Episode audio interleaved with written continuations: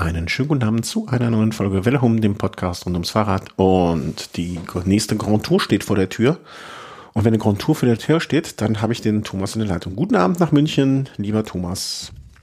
Hallo, schönen guten Abend nach Köln, lieber Christian. Ja. Wir, wir müssen nicht lange überlegen, welche Grand Tour das ist. Wir hatten den Giro, wir hatten die Tour de France. Das ist die wunderschöne Vuelta, früher die Tour der, die Grand Tour der Verlierer der Saison. Mittlerweile, glaube ich, hat sie den, ähm, so ein bisschen den Ruf auch, finde ich, abgelegt. Also ich finde die, die, die Vuelta, so in meiner Wahrnehmung hat sich die letzten Jahre und vielleicht auch Jahrzehnte immer zusehends gemacht in meiner Wahrnehmung. Ja, hat sich entstaubt, also auch dadurch schon, schon bedingt, äh, dass sie Mitte der 90er ja noch im Frühjahr war und dann konkurriert hat, auch teilweise mit dem Giro d'Italia und allein schon dieser Termin im Herbst hat ja viel gebracht. Ja, ja, genau. Äh, wir streifen vorher noch durch andere Gefilde, äh, um uns updaten zu lassen über kleine Rennen. Aber vorab eine kurze Information. Wir nehmen heute auf. Das muss man in der heutigen Zeit ja vielleicht immer ein bisschen genauer noch sagen. Ähm, all die, weil ja Corona immer noch unterwegs ist und äh, es ja immer bedeuten kann, dass sich noch etwas ändert. Wir nehmen heute am Montag den 15. glaube ich, ne? Den 15. Du hast doch heute frei. Du musst sowas nicht ja, wissen. 15. 15. Ähm, ich werde vermutlich veröffentlichen, wenn alles so läuft, wie ich mir das vorstelle, am 17. Das heißt, zwischen Montag und Mittwoch können sich natürlich alle möglichen Veränderungen noch ergeben. Im Sinne von, der Fahrer wird doch nicht starten, der Fahrer startet jetzt stattdessen oder, oder, oder. Seht es uns deswegen nach. Also deswegen die klare Information. Wenn Stand, alles, was wir heute sagen, ähm, ist Montag, 15.8. Kann auch sein, dass ich morgen einen Sack voll Geld draußen finde und dann den Thomas noch einlade und wir fahren persönlich zur Vuelta. Wer weiß. Alles möglich. Ist ja gar nicht so weit weg, also von daher. Ja, aber das mit dem gesagt Geld halte ich dann doch insgesamt für relativ unwahrscheinlich. Seien wir ehrlich. Wer weiß. Wer weiß. Okay, dann äh, suche ich morgen ein bisschen genauer. Hm, kommen wir dann doch nochmal zu dem, was sich bisher so auf den anderen ja, Rennstrecken getan hat, die du verfolgt hast. Und zwar ist das das erste ein relativ ja, angesehenes großes Rennen San Sebastian. Ähm, ein Tagesrennen in äh, Spanien natürlich. Und da hast du mir eingetragen, dass da ein Fahrer in einer ganz eigenen Liga gefahren ist. Und das war kein, keiner von den ganz Unbekannten.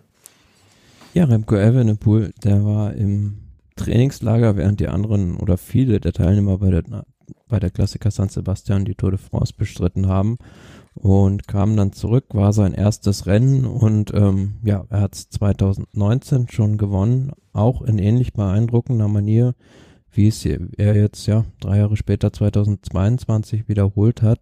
Also der ist da meine ich, äh, im, im vorletzten Aufstieg schon mhm. weggefahren. Mit äh, Simon Yates, glaube ich, zusammen war das, oder? Genau, und da dachte man ja eigentlich so gut, die beiden fahren jetzt in Richtung Ziel, aber Remco Evenepoel ist einfach so schnell gefahren, dass da Simon Yates nicht mehr am Hinterrad mitfahren konnte. Aber das auch, ähm, ich habe ich es durch zu, eine der wenigen Rennen, wo ich dann nochmal sagen kann, ja, habe ich auch gesehen. Ich glaube, weil du es mir so dringend empfohlen hast und mir auch genau gesagt hast, wo ich gucken muss. Ähm, Jetzt sah aber auch, also das sah so ganz komisch, fand ich aus, weil der sah gar nicht so aus, als würde der da groß straucheln oder als würde der da so kämpfen, um am Hinterrad zu bleiben, sondern ich dachte in dem Moment, naja gut, also der verliert jetzt, der, der, der verliert gar nicht so viel Zeit, der wird jetzt einfach sein Tempo halten, auch ganz klug eigentlich, ne, nicht all in gehen, schon so weit vorm Ziel, ähm, um dann komplett zu explodieren, aber der hat ja so schnell so viel verloren an Zeit dann auch auf äh, Evenepoel, das war schon, ja gut, der cool. war oben auf diesem, diesem Berg, der nicht gleich in der Abfahrt geht, so 40 Sekunden dahinter und da so noch 30 Sekunden hinter ihm war eine Verfolgergruppe und er hing dann zwischen Baum und Borke. Also nach vorne hat er wenig Chancen gehabt, alleine auf diesem langen Flachstück zum letzten Berg da wieder ranzukommen an Remco Evenepoel und ja, hinten die Gruppe war sich auch nicht wirklich einig, also mhm. ja, musste so ein bisschen zwischen Pest und Cholera wählen. Ähm, und er wurde dann letzten Endes da eingeholt. Und die Gruppe, ja, die Verfolgergruppe, äh, ja, die waren sich alle auch, auch überhaupt nicht grün. Ja, aber tat mir ein bisschen leid um Simon jetzt, weil ich, man dachte, ich dachte im ersten Moment so, na okay, das ist seine Taktik, vielleicht geht's ja auf, aber ich glaube, wenn er irgendwie eine Chance gehabt hätte, dran zu bleiben, wäre das für ihn die bessere Option gewesen. Mm, aber klar, hinterher ist man immer klüger und äh, ja, Evenepoel ganz äh, dramatisch gut, möchte ich fast sagen, an der Stelle. Also kann echt, scheint ihm zu liegen, das Rennen. Auch äh, von der Länge her, äh, feine Sache. Ja, so ein Tagesrennen ist ja bärenstark und ähm, die, die Sache ist halt immer die, er kann das so an einem Tag oder vielleicht auch zwei oder drei so abziehen, also so eine Show jeden Tag, aber dann, äh, wenn es dann mal um eine Grand Tour geht, hat man ja auch schon gesehen im letzten Jahr beim Giro, dass ihm da recht schnell ja der Stecker gezogen wurde. Mhm. Aber mein Gott, also er ist 22, er muss ja jetzt noch nicht alles können. Ne? Also nee, ich finde, also sprechen wir später auch nochmal drüber, er muss vor allem lernen, sich die Kräfte besser einzuteilen. Ja. Das stimmt wohl so. Ähm, das war die Klassiker San Sebastian. Äh, würden wir noch weitermachen mit der Polen-Rundfahrt, die du uns hier auf äh, den Tisch gelegt hast. Was gibt's da? Da habe ich nichts von mitbekommen, muss ich gestehen. Außer doch, ich glaube, eine Sache habe ich mitbekommen. War da nicht diese Abfahrt auch, dieses Zielankunft? Äh, diese Nein, das war bei der Burgos-Rundfahrt. Oh, ja, äh, gut. Also bei der Polen-Rundfahrt gab es auch einen ziemlich heftigen Sturz oder mehrere sogar was man jetzt da, ja, also da kann man jetzt nicht so wie damals bei dem Sturz von Fabio Jakobsen äh, den Veranstalter zur Verantwortung ziehen. Aber ähm, das, was äh, du meinst, war wahrscheinlich das bei der Burgers-Rundfahrt. Ja, ich auch. Ja. So eine Abfahrt runterging zum Ziel, richtig schnell mit Schuss kamen die Fahrer darunter, waren vier oder fünf Jumbo-Fahrer vorne und der dritte in der Reihe äh, ist über, auch über diese Bodenwelle drüber gefahren, aber ihm hat es den Lenker aus der Hand geschlagen. Mhm. Da sind etliche Leute, ja, wahrscheinlich so mit Tempo 70 in allmögliche Absperrungen geflogen. Ja. Das sah sehr, sehr, sehr unschön aus. Ähm, ist mir übrigens auch am Samstag fast passiert. Also auch so einmal an einer Stelle nicht aufgepasst und äh, so Lenker aus der Hand geschlagen. Also auch da, wenn ich mich in einem Feld bewegt hätte, hätte das durchaus böse ausgehen können. Insofern, ähm, ja, immer, immer schön Hände fest beide an, am Lenkrad haben. Hat noch niemandem geschadet. Die, die Puppy-Pause-Haltung, wie ich jetzt gelernt du. habe, ist verboten.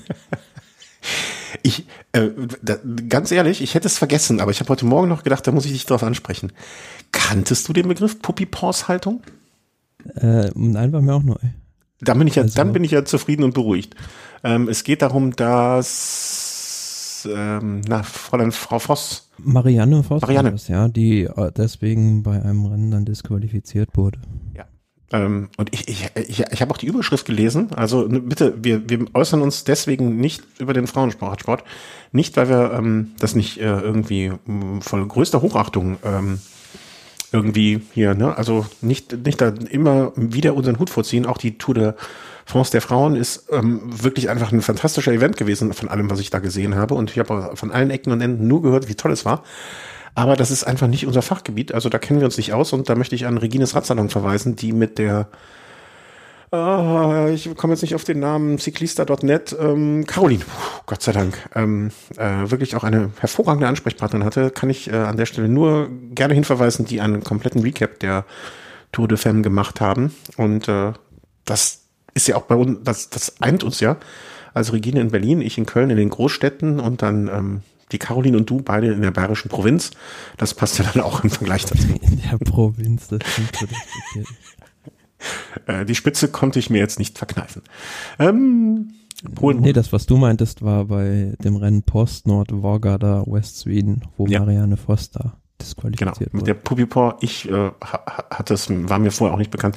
Ich musste auch äh, nach der Überschrift erstmal googeln und hab's dann sofort gesehen. Also dieses Ablegen der Hände vorne. Und äh, ich glaube, der äh, Carsten Miegels hat es auch sofort in dem Moment, wo er es gesehen hat, schon erwähnt. Ähm, also zumindestens gesagt, oh, oh, oh, oh, oh. Aber den Begriff Pupipor kannte ich noch nicht. Wieder was gelernt. Allerdings, wenn ich bis jetzt damit durchgekommen bin, ohne diese Haltung, also ohne die Bezeichnung, dann werde ich auch, glaube ich, weiter durchhalten. Äh, ja, Polen-Rundfahrt. Polen-Rundfahrt. Äh, zwei deutsche Etappensiege, sehr erfreulich. Etappe 4 gewonnen von Pascal Ackermann in einem ziemlich komischen Bergaufsprint, wo es um fünf Kurven ging. Ähm, und Etappe 5 danach dann gleich gewonnen von Phil Bauhaus, auch in einem reduzierten Massensprint, sage ich mal, der durch einen Sturz beeinflusst wurde. Mhm, okay, äh, gewonnen insgesamt Ethan Hater äh, von Ineos.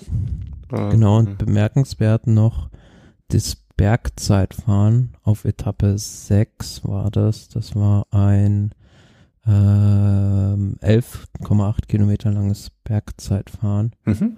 ähm, wo Timen Ahrensbein gewonnen hat, aber Marco Brenner auf Platz 5 gefahren ist. Das war schon sehr, sehr stark. Helf mir, Marco Brenner, helf mir nochmal auf die Sprünge. Das war, den, den, den, du mehrfach schon als das große Talent ausgerufen hast. Kann das sein? 19-jähriger Augsburger? Ja, also er ist jetzt auch bei der für die Vuelta nominiert, also für seine erste große Landesrundfahrt. Und ähm, vielleicht so ein bisschen die Parallele auch zu Leonard Kemner, der damals ja auch seine erste Tour bei der Vuelta bestritten hat und äh, da auch einige Achtungszeichen setzen konnte. Also er ist jetzt äh, nicht so schnell in der Entwicklung Marco Brenner wie vielleicht ein Remco Evenepoel, aber das zeigt doch jetzt, wenn man sich auch seine Resultate jetzt in den letzten mhm. zwei Jahren anguckt, dass es vielleicht doch die richtige Entscheidung war, den Weg zu den Profis direkt zu gehen, die U23-Kategorie zu überspringen und äh, das sieht nach einer sehr gesunden Progressionskurve aus. Ja, ist dann auch Zwölfter geworden insgesamt bei der Tour de Polen. Wahrscheinlich auch aufgrund dieses guten Ergebnisses der fünfte Platz bei diesem Zeitfahren. Ähm, ja, und hoffen wir mal, dass er also im Team DSM dann in guten Händen ist, kann ich mir gut vorstellen, und langsam aufgebaut wird. Schön. Also ich, ich verliere ehrlich gesagt so ein bisschen sogar den Überblick bei den neuen deutschen Talenten, ich sag mal im Alter zwischen 17 und 23. Ähm, ich muss mir da mal irgendwie so eine Übersicht verschaffen nochmal äh, in Ruhe. Weil da kommt ja, ja auch, noch erwähnens, auch noch erwähnenswert, Felix Engelhardt wird jetzt im nächsten Jahr Profi, also World Tour Profi bei Team Bike Exchange. Ah, okay. Noch, noch ein Name, den ich mir auf die Liste schreibe. Und dann kommen wir schon zum nächsten Rennen, ähm, was du vor Ort gesehen hast. Also wo wir äh, quasi äh, Live-Berichterstattung vor Ort hatten. Und zwar, das war das bei der letzten äh, Sendung auch schon angekündigte ähm, europäische Meisterschaftsrennen. Ist das die richtige offizielle Bezeichnung? Wahrscheinlich nicht. Europameisterschaft. Europameisterschaft, ja. okay. Erstmal, wie war's? Also ähm, ich wurde heute, ich wurde gestern korrigiert, als ich meiner Frau sagte, äh, übrigens der Thomas ist heute beim Odeonsplatz. Da habe ich direkt erstmal einen Einlauf bekommen. Das heißt Odeonsplatz. das wurde auch im Fernsehen die ganze Zeit so gesagt, ja. Äh, wie wurde es gesagt? Auch falsch? ja, so wie du es gesagt hast, genau. Dann bin ich ja beruhigt. Also dann äh, möchte ich das nochmal zur Diskussion stellen, wie jetzt die richtige Bezeichnung ist. Also wenn das ja, das möchte ich mal dahin hingestellt Aha. lassen sein. Du möchtest dich also aus der Affäre ziehen. Ähm, gut, gut. Hm, sei dir gegönnt. Also das heißt Odeonsplatz dann. Ja. Okay. Wie war es? Also äh, beschreib mal so ein bisschen das Ambiente erstmal. Also jetzt abgesehen vom Ergebnis. Hm, ja, also es war halt so ein Stadtkurs zum Schluss, also generell das Drumherum, wer hier aktuell so in München ist und mal ein bisschen durch die Stadt fährt, der merkt schon, dass da doch jetzt mittlerweile eine recht große Begeisterung ist, da ist für diese European Championships. Also äh, das wird sehr gut angenommen, vor allem die Gegend rund um den Olympiapark. Also das ist äh, Begeisterung pur momentan, möchte ich sagen. Und auch die Radsportwettbewerbe, die Bahnwettbewerbe werden sehr gut angenommen, weil auch die Deutschen da sehr erfolgreich sind. Die sind an der Messe draußen Richtung Osten. Und ja, jetzt das äh, Straßenrennen der Männer war jetzt der erste Straßenwettkampf ähm, bei diesen European Championships hier. Also es kommt dann am Mittwoch Zeitfahren von Frauen und Herren und dann am Sonntag meine ich noch das Straßenrennen der Damen. Und ja, also wie war es da? Wenn ich, wenn ich kurz, äh, eine, finde ich aber krass, dass die das so weit auseinanderdehnen, weil ich dacht, dachte mir eigentlich, okay, wenn du die Infrastruktur für ein Rennen hast, das dann alles so schnell hintereinander ab, ab, abwickeln, wäre vielleicht einfacher. Naja, es ist ja so, dass äh, zum Beispiel das Zeitfahren, die, die, finden auf einem Kurs statt, aber das alles in Fürstenfeldbruck. Also mm, okay. gar, hat gar nichts mit München im Prinzip zu tun, sondern ist außerhalb. Und das Straßenrennen der Damen hat ja auch eine andere Streckenführung. Die fahren ja in Landsberg los. Hm. Also kommen dann auch anders rein. Klar, müssen auch wieder in die Münchner Innenstadt, aber ich denke, das hält sich dann äh, logistisch in, okay. in, Grenzen, was das angeht. Und wie ja, war's? Und ja, wie war's? Also ähm, vor Ort erstmal. Also man hat schon so gemerkt, dass die Leute das zumindest mal wussten hier in München, dass da irgendwie da die Straße gesperrt ist, so in der ganzen Innenstadt und so, wurde dann nach und nach voller. Also ich bin dann 12 oder 13 Uhr, äh, kurz bevor die Fahrer dann das erste Mal auf diesen Rundkurs in der Münchner Innenstadt kamen, war ich dann da. Und äh, man hat da auch, also da haben sie sogar so Tribünen am Ziel aufgebaut, da habe ich dann noch einen Platz bekommen. Das war echt gut zum Zuschauen. Also da konnte man alles wunderbar im, hatte man im Blick. Es war natürlich äh, so ein bisschen wie, äh, wie so eine Sardine, in, die in der Sonne gegrillt wird, mm, äh, wenn ja. man da saß, weil man äh, war der Sonne da schonungslos ausgesetzt bei so ein bisschen mehr als 30 Grad und äh, wenn man da drei oder vier Stunden dann sitzt, dann ist das schon äh, ja, gut ohne Getränke, ohne gute Getränke hätte man das auch nicht durchgehalten, glaube ich. Also von daher dafür war aber gesorgt, so Ver Verpflegung und alles äh, gab es da genügend äh, Imbissbuden und so Zeug. Wir haben gestern, ja. wir, wir, waren gestern auch draußen unterwegs. Ich habe, glaube ich, einer, wir hatten fünf Liter Flüssigkeit mit, die wir in zwei Stunden äh, uns gegeben haben. Ja, krass. Ja. ja. Entschuldigung für die Unterbrechung. Ähm, ja, und dann äh, war es dann ja so, dass dann die Fahrer nach und nach da ihre Runden absolviert haben. Und äh, was man natürlich auch gemerkt hat, so dass 90 Prozent der Leute ja gar kein Radsportpublikum sind. Also es sind einfach so Zuschauer gewesen, die, wenn du mit denen dich unterhalten hast, dann musst du erstmal das Regelwerk erklären und mhm. wer fährt da überhaupt? Also ist das jetzt Triathlon, ist das irgendwie Straßenradsport oder was machen die da jetzt genau und was haben die alle für komische Trikots an? Weil wenn, wenn man sich überhaupt noch mit Radsport so ein bisschen einen Annäherungspunkt hat als äh, gemeiner Bürger, sage ich mal, dann ist es eher die Tour de France und dann mhm. waren ja Firmenmannschaften und nicht die Nationalmannschaften. Also selbst ich als Radsport äh, Kenner, sage ich mal, musste sich da erstmal mit diesen ganzen Trikots zurechtfinden. Mhm. Äh, wer hat da was an? Und ja, und gut, aber die, die, die, die Stimmung war natürlich super. Also den Leuten wurde dann natürlich auch ordentlich eingeheizt durch irgendwelche ja, äh, Show-Einlagen oder sonst irgendwie was. Ähm, du sagtest jetzt, dass die Leute, die da waren, teilweise dann nicht so, also nicht so Fahrradnerds wie wir es oder wie du es vor allen Dingen, aber ich auch ein bisschen bin ähm, denen man das erstmal erklären musste. Wie sind die denn da hingekommen? Also blöd gefragt. Also äh, es war ja jetzt, wann war das? Gest gestern? Vor, nee, vor, doch gestern. gestern. ja, am Sonntag. Sonntagnachmittag. Also haben die sich überlegt, okay, wir gucken mal heute in die Liste, alles klar, heute findet statt äh, Kanu, heute findet statt Leichtathletik, mhm. heute schon Radrennen, ich gehe mal zum Radrennen. Ja, wahrscheinlich das zum okay. einen und zum anderen ist natürlich da die Gegend, also das ist auch so eigentlich, ja, die Ecke so der Touristenmagnet okay, von München, okay. also wenn da sind sowieso immer so viele Menschen unterwegs und wenn dann sowas da auch noch umsonst angeboten wird, da sagen die Leute natürlich nicht nein. Also das hat man schon genau an die richtige Stelle im Prinzip gelegt. Das wäre meine nächste Frage gewesen, ob es da Tickets, äh, Tickets nötig waren oder ob man da einfach so ähm, auf diese Tribünen kam. Konnte man einfach auch so, ja, genau. Also das war, war gar nicht nötig. Man musste nur halt rechtzeitig da sein, um, um da noch einen Platz zu bekommen. Mhm. Aber es gab auch noch so ein, zwei andere Stellen, also zum Beispiel am Friedensengel. Das ist ja quasi äh, so eine, wo sie so eine Runde gefahren sind, einmal um das Ding rum, also wo man die Fahrer auch dann von zwei Seiten sehen konnte. Das war auch noch eine sehr gute Stelle, wo man gucken konnte. Mhm. Wie ist das Rennen ausgegangen? Das gehört ja, ja auch am dazu. Ende, am Ende dann doch recht deutlich. Fabio Jakobsen wird Europameister für die Niederlande vor Arnaud Demar und Demelier. Mm, ich habe selbst äh, stand so quasi, ja, also direkt auf der Höhe des Zielbanners quasi und äh, hab's selbst viel deutlicher empfunden, äh, den Sieg von Jakobsen, mhm. als dass es dann letzten Endes war. Also das Finale war sehr chaotisch. Ähm, ja, man hatte an diesem Siegestor, was man hier auf dem Siegerfoto auch noch im Hintergrund sieht, äh, ähnlich dem Arc de Triomphe auf den Champs-Élysées in Paris so eine Wende noch gefahren. Mhm. Aber das Problem ist, da muss das ganze Feld natürlich total runterbremsen und dann neu anfahren. Und ja, waren alle Züge durcheinander, waren die Italiener vorne, ähm, sah so aus, als hätten die das einigermaßen im Griff. Aber da sind dann zwei Leute ausgeschert und dann, ja, ist jeder im Prinzip so für sich gesprintet, aber Jakobsen einfach einfach der schnellste an dem Tag. Mhm. Ähm, Gab es denn während des Rennens auch ähm, so Nummern, wie, wie man das von Weltmeisterschaften kennt? Warum fährt denn der jetzt auf einmal so alleine, wo er doch gar keinen Kapitän hat und so weiter? Warum spannt sich jetzt der Portugiese vor die Italiener?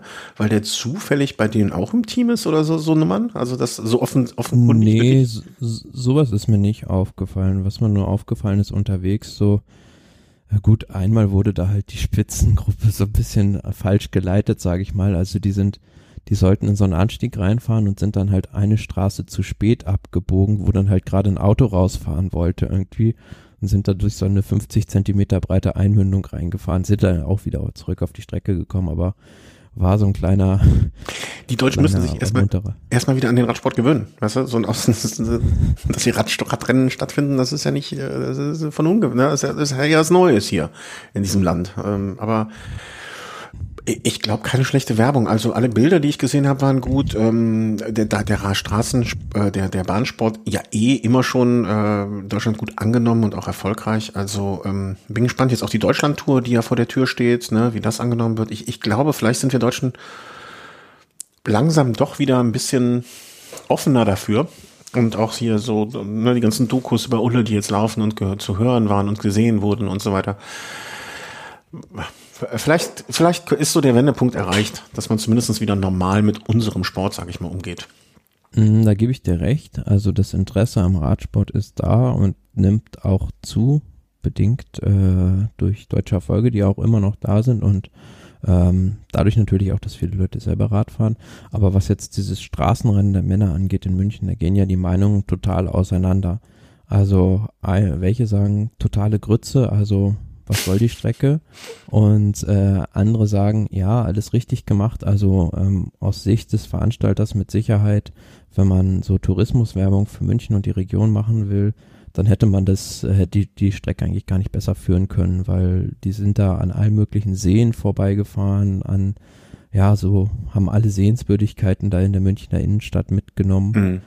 Aber ähm, der Kontrapart sagt natürlich auch, ähm, also als ich mir das dann angeguckt habe, auch diesen Stadtkurs, das ist ja ja schon so sehr grenzwertig gewesen, weil es war alles abgesperrt mit Gittern und ähm, überall, wer die Münchner Innenstadt kennt, äh, weiß, dass es ein Albtraum für Fahrradfahrer einfach ist. Also überall Baustellen, du kannst keine 50 Meter irgendwie fahren, ohne dass irgendwie so eine Balustrade an der am Straßenrand steht. Und ja, es gab dann ja auch einen Unfall, wo dann Pascal Ackermann gestürzt ist und eben genau an so einem Absperrgitter hängen geblieben ist. Und da muss man auch wirklich so sagen, äh, wo ich mich dann gefragt habe, dass die Leute das nicht lernen oder warum nimmt die UCI sowas ab, dass immer noch diese Absperrgitter mhm. mit den Füßen nach innen da stehen können. Klar, die müssen da irgendwie oder haben da die ganze, den ganzen Rundkurs abgesperrt. Aber es gibt ja diese Balustraden, die ohne Füße nach innen auskommen. Mhm. Aber das eine heißt ja nicht, dass das, also bloß weil das eine richtig ist, heißt ja nicht, dass das andere nicht auch richtig sein kann. Ne? Also das, ich finde so ein, wie du es beschrieben hast, jetzt so ein Kurs, dass das eine Werbung für die Stadt, die Region und so weiter ist, das macht ja jede Weltmeisterschaft, jede Europameisterschaft. Ähm, jede Grand Tour ja in gewisser Hinsicht, ne? Ist, das sind ja alles Werbeträger für die Gegend, immer. Ne? Und bloß weil das richtig ist, und das scheint ja, alles, was ich auch mitbekommen habe, scheint das ja wirklich fantastisch gelaufen zu sein dann. Was aber nicht heißt, dass die zweite Aussage nicht auch richtig sein kann. Ne? Nichtsdestotrotz muss man dann aber auch machen, auch hier wieder die, die Marginal Gains vielleicht den Unterschied zwischen einer perfekten Veranstaltung und einer guten Veranstaltung. Ja, sowas ist, da merkst du halt einfach, dass äh, in Deutschland wenig Radrennen organisiert werden. Also so wie das dann da teilweise mit diesem Gittern war, das war einfach, muss man so sagen, katastrophal, finde ich. Und mich wundert es, dass da nicht mehr, mehr passiert ist. Also mhm da sollte man jetzt vielleicht vor dem Frauenrennen, wenn das da auch noch kommt, dann äh, nochmal beigehen und das so ein bisschen überdenken mit diesen Absperrgittern, weil da gab es mehrere Situationen, in denen das da sehr brenzlig auch war. Aber klar, zur Strecke, was du gesagt hast, äh, rein sportlich gesehen äh, wäre es attraktiver gewesen, sie wären quasi andersrum gefahren, also aus München los und dann äh, in Richtung Alpen, Voralpen gefahren. Aber ja, so, also jeder, der hier irgendwie in München wohnt, äh, hat natürlich wahrscheinlich das ganze Rennen geguckt, weil es genauso ziemlich die Strecken sind, wo man immer selber lang fährt und äh, ist dann so ganz interessant gewesen, das dann auch mal so zu sehen aus von oben und aber auch irgendwie demoralisierend, wenn man dann sieht, da ist dann jetzt halt so eine kleine Welle. Also es gibt da beispielsweise ähm, so einen kurzen Anstieg ähm, in Eurasburg, der hat so 18 Prozent Steigung über 200 Meter und man selbst äh, ist da irgendwie froh, wenn man da hochgekrochen kommt und die drücken da einfach kurz drüber. Also so, das ist schon krass, was das für ein Unterschied ist. Hat man dich auf den Boden der Tatsachen zurückgeholt jetzt? Ja, mich brauchst du da nicht zurückholen, aber ich denke, so wahrscheinlich der ein oder andere Hobbyfahrer hier aus München denkt sich dann auch, oh ja, da fehlt da, ist es dann schon eine ganze Latte bis zu den Profis noch. Okay, okay haben wir das auch. Ich würde sagen, damit machen wir jetzt äh, den Sack hier zu. Ähm, und Nach einer kurzen Pause, die wir jetzt hier eingelegt haben, kommen wir wieder zurück und äh, kommen dann zu dem wohl heute wichtigsten Tagesordnungspunkt und auch dem Tagesordnungspunkt, der uns die kommenden über drei Wochen oder gut vier Wochen, wahrscheinlich vier Wochen eher schon fast, ne? Also wenn man jetzt so die Woche. Ja. Bedingt dadurch, dass es auch wieder an einem Freitag startet, ja, kann man schon so sagen. Ja, also wird uns so einen, einen guten Monat mitnehmen. Die Vuelta 22, äh, 2022, die ja, Spanien-Rundfahrt. Und ja, wie, wir, wir werden es wie immer machen. Wir machen vorher so ein kleines bisschen einmal über die Strecke drüber gucken, einmal über die äh, Favoriten drüber gucken und was es sonst noch alles so unserer Meinung nach äh, berichtenswertes gibt vor im Vorfeld. Hm, wie gesagt, wir nehmen heute am Montag auf. Das heißt, bis zum Start der Vuelta kann durchaus sich noch das ein oder andere ereignen. Ähm, und äh, ja, das haben wir dann halt nicht, ne? Also muss man einfach so ehrlich sagen. Das werden wir dann wahrscheinlich in der ersten Sendung oder der ersten Folge nach den ersten paar Tagen dann aufgreifen. Wie sehr auf einer Skala von 1 bis 10 freust du dich auf die Vuelta? Oder wie sehr ist dein, äh, wie soll ich sagen, Grand Tour Fieber schon ähm, zum Erlischen gekommen?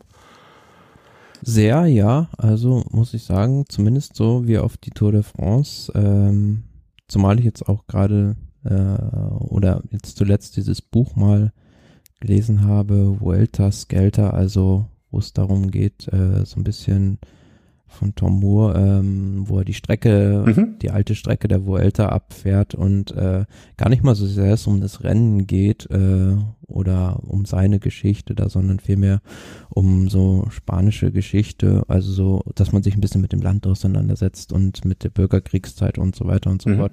Von daher, äh, vor dem Hintergrund bin ich dann schon so ein bisschen im Spanienfieber jetzt.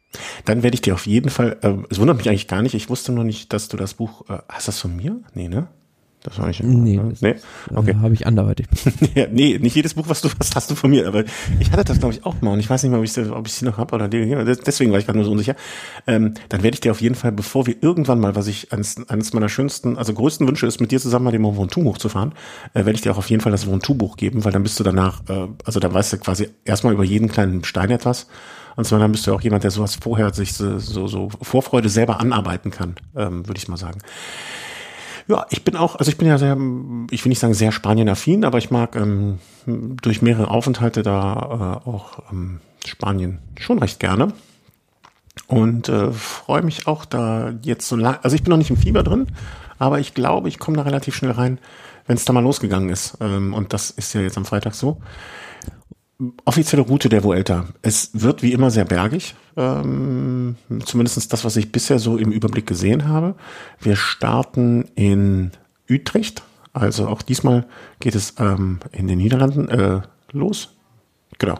Ja, genau. Also wie schon der Tour de France Start 2015 und beim Giro 2010, meine ich, ist da auch schon eine Etappe angekommen. Ist vielleicht auch für deutsche Radsportfans eine Gelegenheit, mal die Vuelta zu sehen. Mhm. Also ich kann mich dran erinnern, vor paar Jahren war das mal, da sind die mal ganz kurz, manchmal waren sie auch in den Niederlanden, mit der Vuelta über die deutsche Grenze sogar gefahren. Hm, ja, das erinnere ich nicht mehr. Aber das heißt nicht, dass es nicht war. Was ich finde, wenn ich mir so die ganze, so den Streckenplan angucke, ähm, eigentlich schon kleiner Kritikpunkt und oder wo, wo ich mir auch vorstellen kann, dass die Profis da nicht sehr angetan sind. Ich habe so gefühlt, gibt es sehr, sehr viele Transfers. Also, wenn ich mir so angucke im Vergleich zum, zum, zum Giro und Tour, die meiner Meinung nach in den letzten Jahren versucht haben, möglichst wenig Transfers zu fahren. Start-Zielort immer sehr nah beieinander oder sogar der gleiche Ort. Es ist diesmal so, dass ich echt so ganz häufig.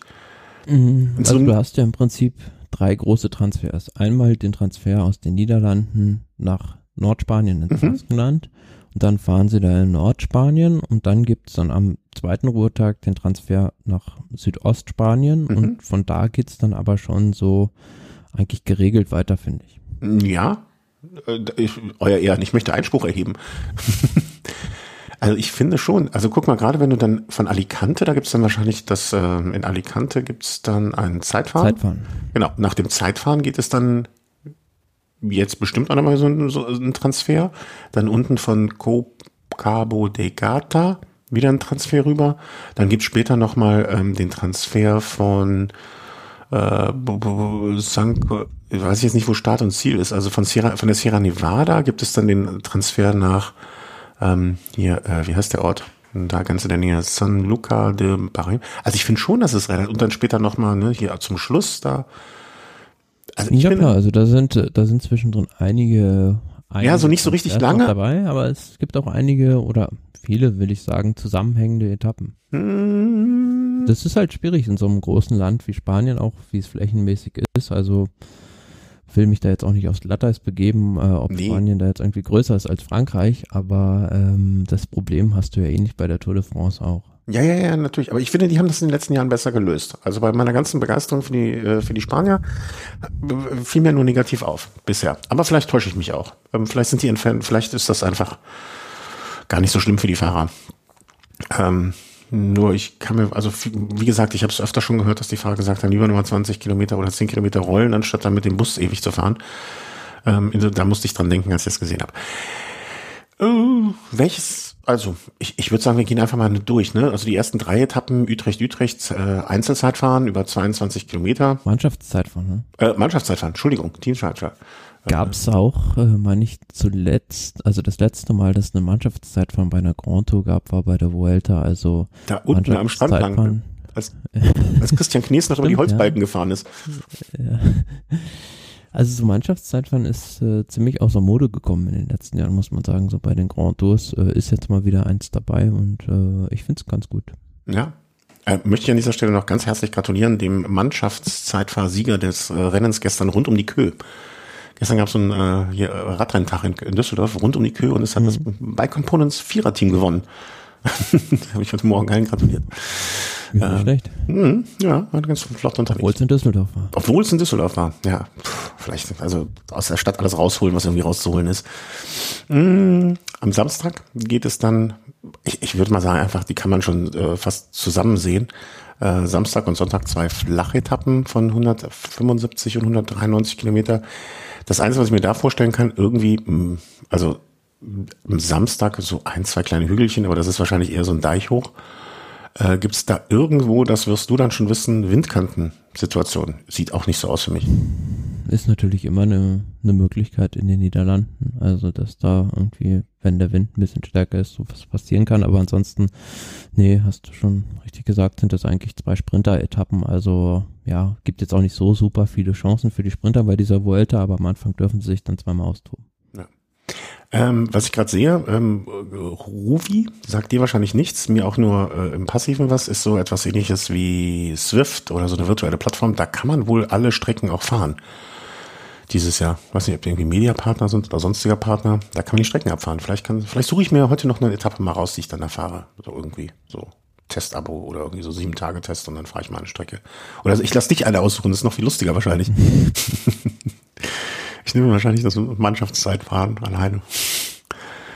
Äh, ja, dann ist schon der Rest Day, also der Ruhetag, der dann damit verbracht wird, äh, in den Norden Spaniens zu fahren in das äh, sogenannte auch Baskenland. Ähm, und dort geht es dann ja mit den Pyrenäen eigentlich schon weiter.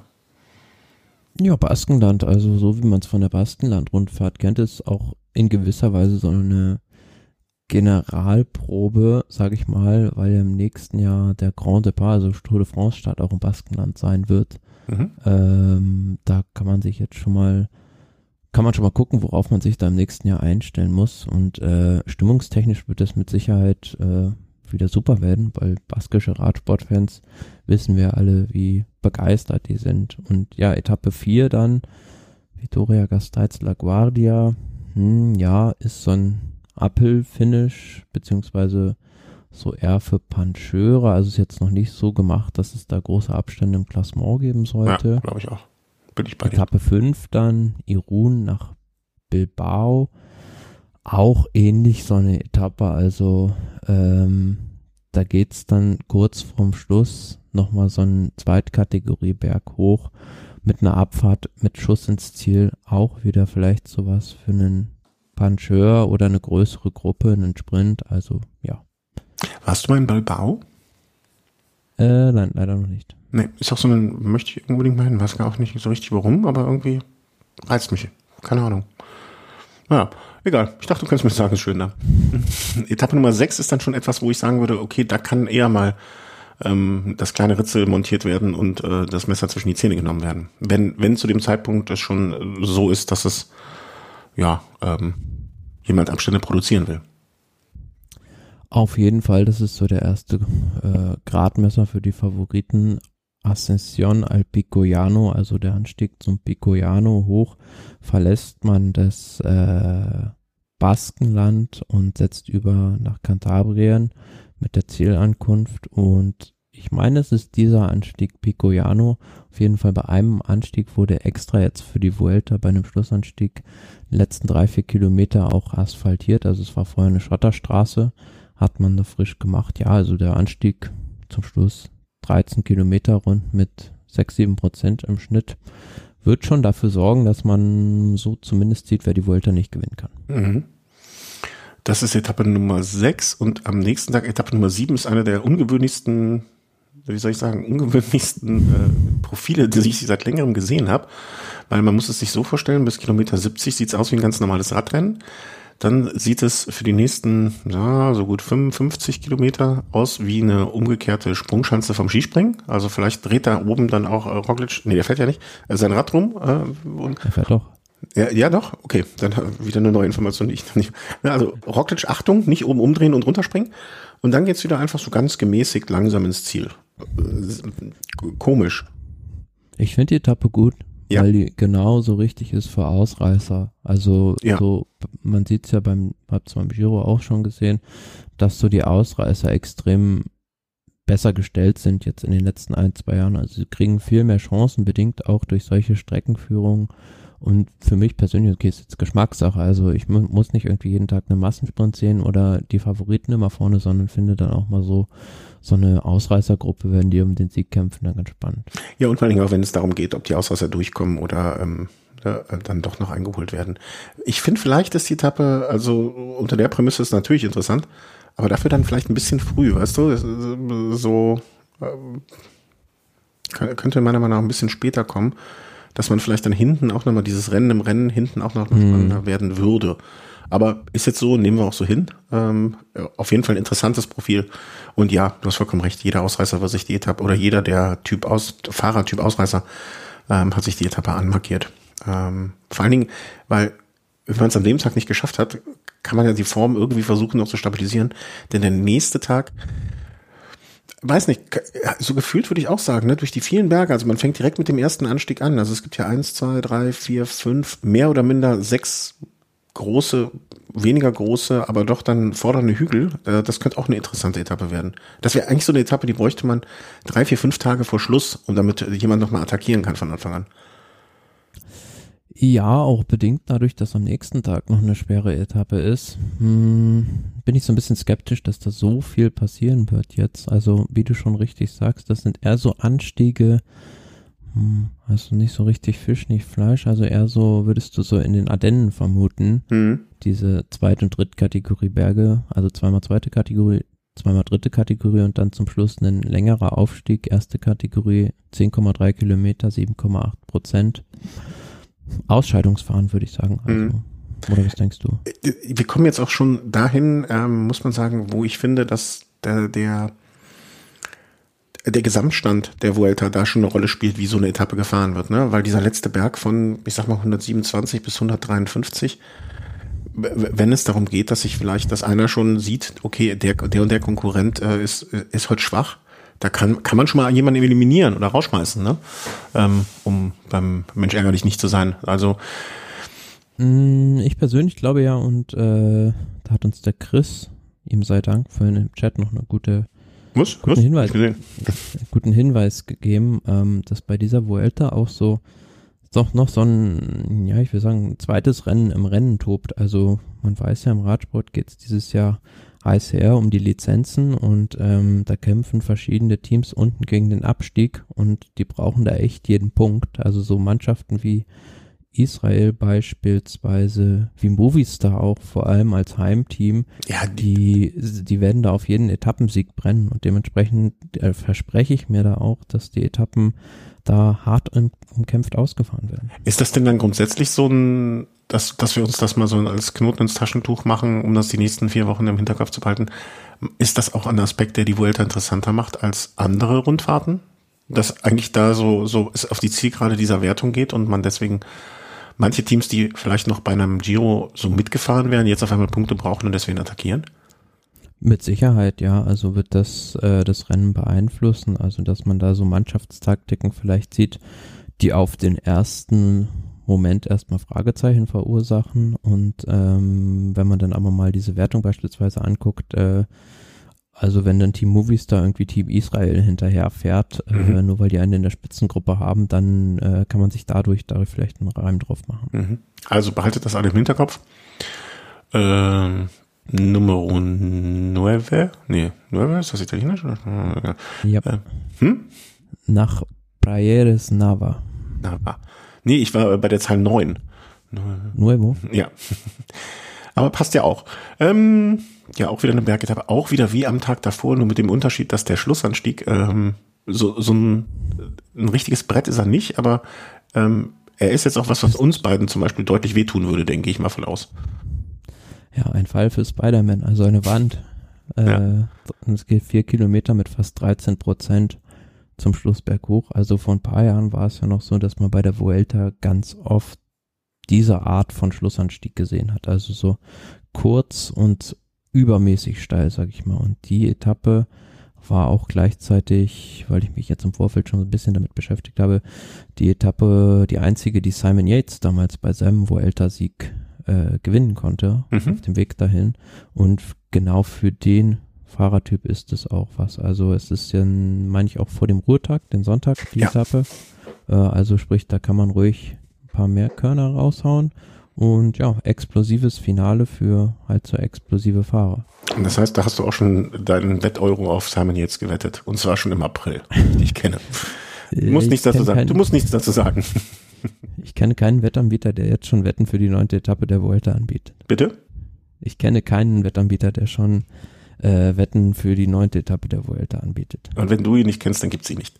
Ähm, Ruhetag äh, nach Etappe Nummer 9 bedeutet, äh, man startet genauso, wie man ähm, in die Vuelta reingestartet ist, nach dem Ruhetag dann mit einem Einzelzeitfahren dann äh, von äh, Elche, El, Elche, Elche, vermute ich, nach Alicante, ist also jetzt, wie du eben schon gesagt hast, in den Südosten gewechselt. Also ich, ich finde ja im Mannschaftszeitfahren, fällt mir gerade noch ein, haben wir vergessen zu erwähnen, finde ich durchaus technisch ein anspruchsvolles Zeitfahren. Ne? Also es gibt da mal so zwei 180-Grad-Kurven drin und so. Das ist nicht nur gerade ausballern, im Gegensatz ein bisschen zu dem Einzelzeitfahren, was ich glaube, ähm, das ein bisschen einfacher sein wird. Vor allen Dingen, ja, allein ist er eh einfacher als dann in so einer Vierermannschaft mit Anschluss finden und so weiter. Aber das könnte ein interessantes Zeitfahren werden. Ja, für die Bergfahrer natürlich kann es problematisch werden, wenn man sich das mal auf der Karte anguckt. Also insgesamt ist dieses Zeitfahren 31 Kilometer lang, 31,1. Und äh, aber der zweite Teil dieses äh, Einzelzeitfahrens führt direkt an der Küste entlang. Also wenn da irgendwie Gegenwind ist oder so, ja. dann haben es natürlich die äh, Bergkraxler enorm schwer und können da viel Zeit verlieren. Das ist so ein bisschen die Gefahr dieses Zeitfahrens. Das wäre so ein typisches Toni Martin Zeitfahren, finde ich, ne? Ja, also wenn Absolut. Zumal es am Anfang ja noch so ein bisschen immer so leicht bergab geht, also so ein Hochgeschwindigkeitszeit. Ja, auf jeden Fall. Also das wäre früher, oder auch so ein Cancellara, der hätte das, glaube ich, auch gemocht. Aber wollen wir nicht über die alten Zeiten reden, sondern wollen wir zu den neuen Zeiten gehen. Ähm, Etappe Nummer 11 ist eine der wenigen Etappen, wo ich jetzt schon sagen, wo ich sagen würde, Sprinter-Etappe. Ne? Also das wird, äh, alles andere wird mich da wundern. Oder Ausreißer, also es ist äh, nie richtig flach, also recht wellig. Mm, aber irgendwann müssen die Sprinter ja mal zum Zug kommen. Ne? Ja, die hatten ja schon zwei Chancen. Ja, schon zwei Chancen. Wir sind bei Etappe Nummer 11. Ich bitte dich. Also, das Einzige, was noch sein könnte, deine Ausreißer ähm, könnten natürlich da wieder jetzt ins Spiel oder könnten wir wieder ins Spiel bringen. Ne? Ist, auch diesmal geht's so, ich behaupte mal, nach ungefähr der Hälfte der Strecke und dann wiederum für einen äh, signifikanten Teil am Meer entlang, da Gegenwind und so weiter. Das könnte natürlich ähm, dann den Sprintern, sowohl den Sprintern als auch den Ausreißern äh, in, in die Karten spielen, je nachdem von wo der Wind kommt. Ne? Also das ja, klingt, wird ein interessanter Tag, glaube ich. Also kann extrem langweilig werden, kann auch extrem spannend werden. Etappe Nummer 11, wollen wir das mal so merken. Während Etappe Nummer 12 eine sein könnte, wo ich behaupte, da kommt man langsam jetzt schon in die Phase, wo sich das ähm, Klassement so eingerüttelt haben sollte oder zumindest nach dieser Etappe eingerüttelt haben wird. Denn dort geht es äh, ja dann doch nochmal relativ steil bergauf am Ende. Ja, also es ist eine Bergankunft, äh, Peñas Blancas Estepona. Ähm, also man fährt davon acht Meter, also quasi Meereshöhe zum Schluss, die letzten 18 Kilometer, 19 Kilometer bis auf 1265 Metern Höhe und äh, ja, da kann ich auch wieder sagen, ähm, dass auf der Etappe, die genau da wieder langfahren, also Torox Costa, wo ich mal gewohnt habe auch. Ich wollte es gerade sagen, das, ne, als wenn du den Berg nicht schon gefahren wärst. Fahren da wieder durch. Ja gut, das ist jetzt noch ein, dann ein ganzes Stück von da aus, also es ist fast am, nach dem Etappenstart noch, wo die da halt durchfahren, ist halt, ja, da relativ flach und äh, zum Schluss aber dieser Anstieg, den gab's, meine ich, schon mal ähm, auch in der Vuelta, hat, glaube ich, Leopold König damals noch für NetApp die Etappe gewonnen. Ähm, ist jetzt auf dem Papier mh, hm, nicht so super schwer, aber die Länge macht's halt, ne? Hm, ja. Und, und äh, darf man auch nicht vergessen, ich wollte es eigentlich am Ende sagen, aber jetzt passt es gerade so gut. Ähm, die fahren da um je nach Zeitschedule irgendwas zwischen Viertel nach fünf und Viertel vor sechs äh, durch. Und man muss einfach auch bedenken, dass ich habe jetzt nicht die Temperaturen aktuell, aber ich kann mir vorstellen, dass da nicht gerade so 18 Grad und äh, bedeckt ist. Das wird dann auch, denke ich mal, bei solchen Tagen dann nochmal eine Rolle spielen. Vor allem auch beim Einzelzeitfahren, wenn man A bedenkt, das ist ein Zeitfahren nach dem Ruhetag und da haben wir so auch schon gesehen in der Geschichte, dass es da mitunter sehr große Überraschungen geben kann, wenn ein Zeitfahren nach dem Ruhetag ist und B, ja, gerade da auch so die Temperaturen, also dieser Temperaturunterschied, denke ich mal, von Nordspanien nach Südspanien, mhm.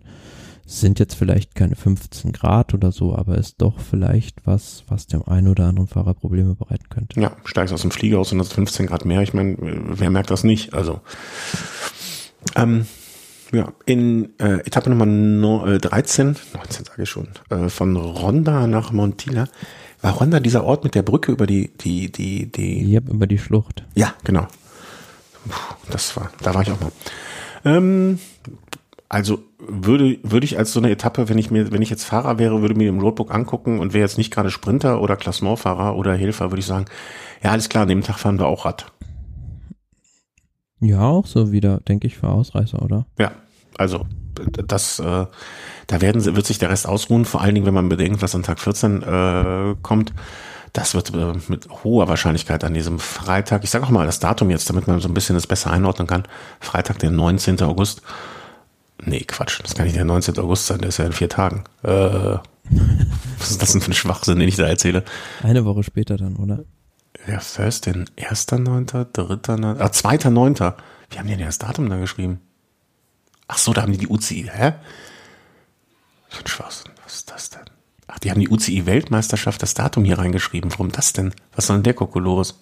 Unerklärlich. Äh, ist auf jeden Fall der ähm, äh, 2.9., so, der 2. September, an dem diese Etappe stattfindet. Wird, äh, werdet ihr euch aber nicht freinehmen für müssen an dem Tag. Glaube ich einfach. Wohingegen man sich für den 14. glaube ich schon freinehmen könnte. Ab Kilometer 100 vielleicht, Kilometer 90. Mhm. Ja, äh, d'accord. Also das ist, das ist so ein, also an, es ist dann, meine ich, auch ein Samstag, mhm. die Etappe, also gut zum Gucken vielleicht auch für die Fernsehzuschauer. Es geht von Montoro in die Sierra de la Bandera, 160,3 Kilometer. Nicht so lang, Und, auch wieder, äh, finde ich, ne, um ein animiertes Rennen zu kreieren. Ja, definitiv. Also die Etappe ist jetzt, wird mit Sicherheit wenig flaue Phasen haben, weil A, nach dem Start wird sich auf dem Flachen die Ausreißergruppe bilden, vielleicht auch nicht so schnell. Und dann B, im Finale dann die letzten äh, rund 60 Kilometer geht's noch auf und runter. Und Sierra de la Pandera ist so ein Ort, äh, der für Valverde auch sehr besonders ist. Also er hat zum einen da 2003 damals bei der Vuelta einen seiner ersten großen Siege gefeiert und B ähm, hat er da auch 2009, ich möchte schon fast sagen heroisch, äh, die meisten Angriffe seiner Konkurrenten ganz bravourös pariert. Also vor, warte mal, nicht mehr so rechnen, vor elf Jahren. Nee, 13 ja, das Jahren. Das andere war von 19 Jahren. Von 19 Jahren. Boah, von 19 Jahren. Krass, oder? Also ich, äh, ich habe mich heute auch mit jemandem unterhalten, der hat irgendwas von 2009 erzählt, habe ich dem auch erstmal äh, sagen müssen, dass das jetzt auch schon 13 Jahre her ist. Ja, von ja, also eine beispiellose Karriere, die da ihr Ende nehmen wird, äh, wahrscheinlich am Ende der Vuelta, wenn ich doch noch irgendwas, also wenn er nicht doch noch Lust bekommen hat oder irgendwo äh, Tantiemen-Checks bezahlen muss. Ähm, also an dem Tag muss man gucken, äh, sage ich einfach mal. Und an dem Tag wird auch genauso wie am nächsten Tag, also ich würde sagen, diese zwei Tage sind somit die, also wenn man vorher drauf wetten müsste, an welchen Tagen es zumindest viel Alarm geben wird, dann sind doch diese zwei wie prädestiniert dafür. Ja, und der Sonntag, der dann kommt, also das dann vor dem letzten Ruhetag die Etappe Matos Sierra Nevada, 148 Kilometer zwar nur, aber ist für mich äh, so die Königsetappe der Vuelta. Absolut. Äh, weil es da zum Schluss äh, auf über 2500 Meter Höhe hinausgeht und dieser letzte Anstieg ist einfach, der will nie enden, also 20 Kilometer mit 8% Durchschnittssteigung.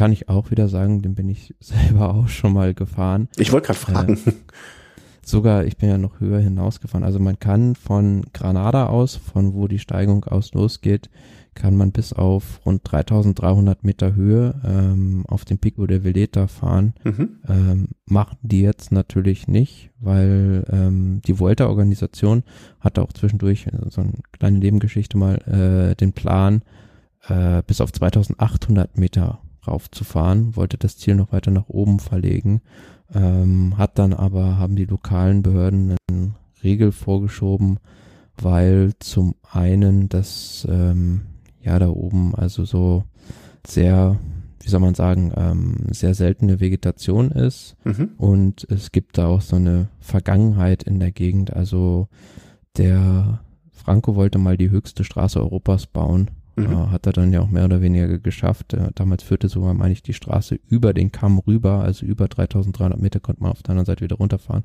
Problem war aber, dass dann die Autos dann da reihenweise in der Höhenluft äh, liegen geblieben sind und das natürlich eine ziemliche Naturkatastrophe war. Mhm. Da kann ich mir vorstellen, dass da die Behörden gesagt haben, äh, lieber nicht, ihr bleibt da in Hoya de la Mora an dieser, dieser Bettenburg ist dann das Ziel.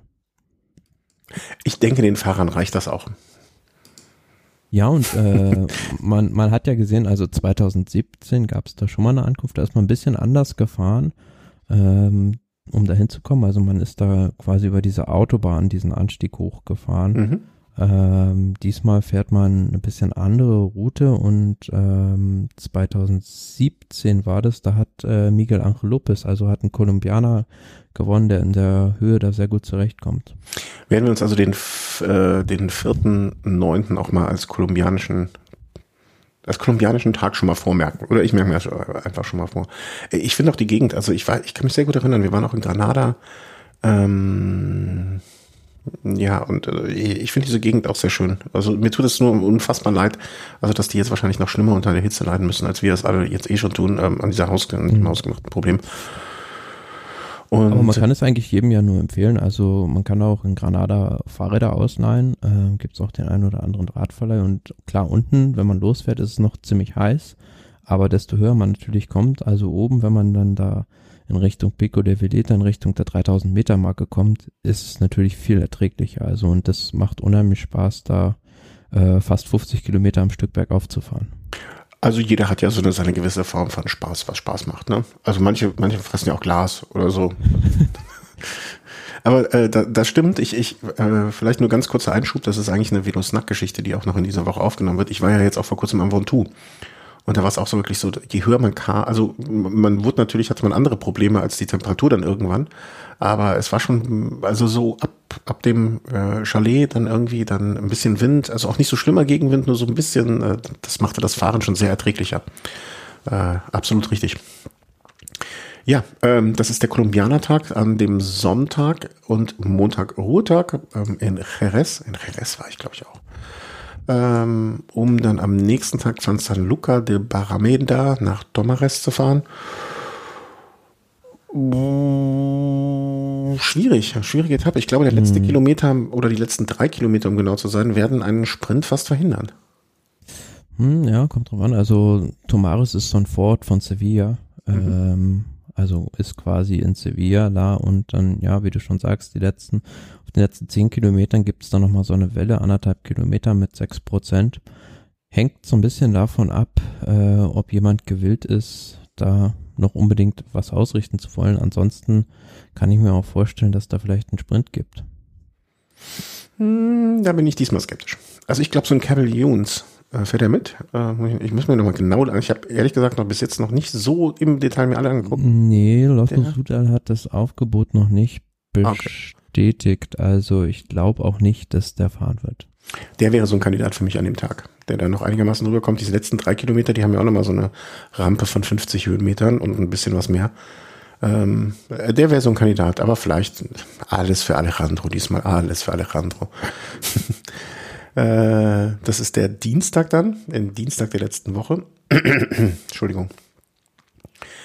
Ähm, der Mittwoch wird so ein Tag, wo ich mir denke, da kann alles sein. Und zwar hängt, ist das ganz klar abhängig vom Gesamtklassement.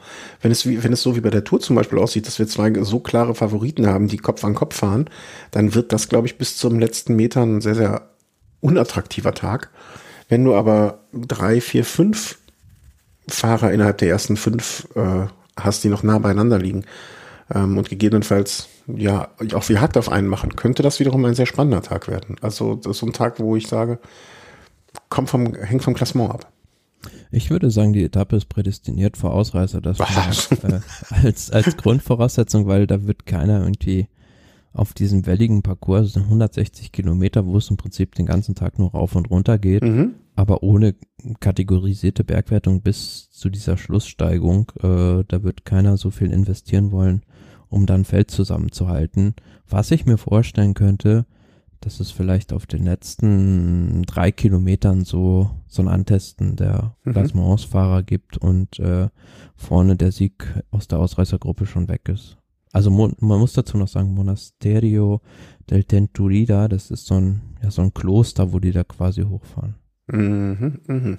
Ja, ich, ich, ich, ich bin mal gespannt. Also hier, wir schreiben uns das mal auf, was du gesagt hast, und äh, schreiben uns mal auf, was ich gesagt habe. Und gucken wir am Ende mal. Wahrscheinlich werden es bei der Nachbesprechung eh vergessen haben. Mit einem Großkampf der Klassementfahrer. Nee, ich rechne nicht mit einem Großkampf der Klassementfahrer, aber ich wette so ab, oder ich kann mir gut vorstellen, so ab Kilometer 111, Ah, stell folgendes Szenario. Es sind sechs Fahrer, die innerhalb von, sagen wir mal, drei Minuten liegen. Ähm, was jetzt da vorne sich noch abspielt für den Ausreißern, ja gut, das, da hast du ein gutes Argument auf deiner Seite, dass da. Aber dass das so zwei, drei vielleicht darf schon mal versuchen, zumindestens ein bisschen, möchte ich nicht ausschließen. Hm. Aber auf, mit dem Fahrrad drauf wetten würde ich auch nicht das gleiche gilt übrigens auch, für, würde ich so sehen, für den nächsten Tag fast. Ne? Also das ist auch so ein Tag, erste Kategorie Berge am Ende, eine lange Abfahrt, wo ich mir dann schon wieder denke, huiuiui, hoffentlich geht das gut. Ähm, äh, an dem Tag habe ich übrigens äh, einen ganz klaren Favoriten. Ja, wen? Ja. Ich glaube ja, und ähm, es ist seine letzte Rundfahrt und er möchte vielleicht auch nochmal einen Akzent setzen und möchte eine Etappe gewinnen, wenn er es schon beim Giro nicht geschafft hat. Das wäre doch eine Etappe für Nibali. Eine lange Ab, also lange Abfahrt, die er gut kann und dann vielleicht nochmal ähm, aus einer Ausreißergruppe, weil er hat sich vorher schon Zeit eingefangen an allen möglichen Stellen, äh, da nochmal rauszuholen. Also sowas wie, so, so ein bisschen wie Froome hier bei Alp d'Huez. Ähm, kann ich mir gut vorstellen, dass der sich vielleicht so eine Etappe raussucht, um nochmal einmal einen Sieg einzufahren. Hm, ja, gut, gute, guter Vorschlag auf jeden Fall. Also ich finde es auch recht interessant, dass also so diese letzten soll man so sagen, was sind das, rund 80 Kilometer quasi auf einem Rundkurs gefahren wird. Mhm. Also das, man fährt diesen Alto del Pional, diesen Erstkategorieberg zweimal, aber von unterschiedlichen Seiten. Und bei der ersten Überfahrt kommt man schon fast am Ziel vorbei. Und der ist jetzt nicht sonderlich schwer, also vor allem die erste Auffahrt nicht.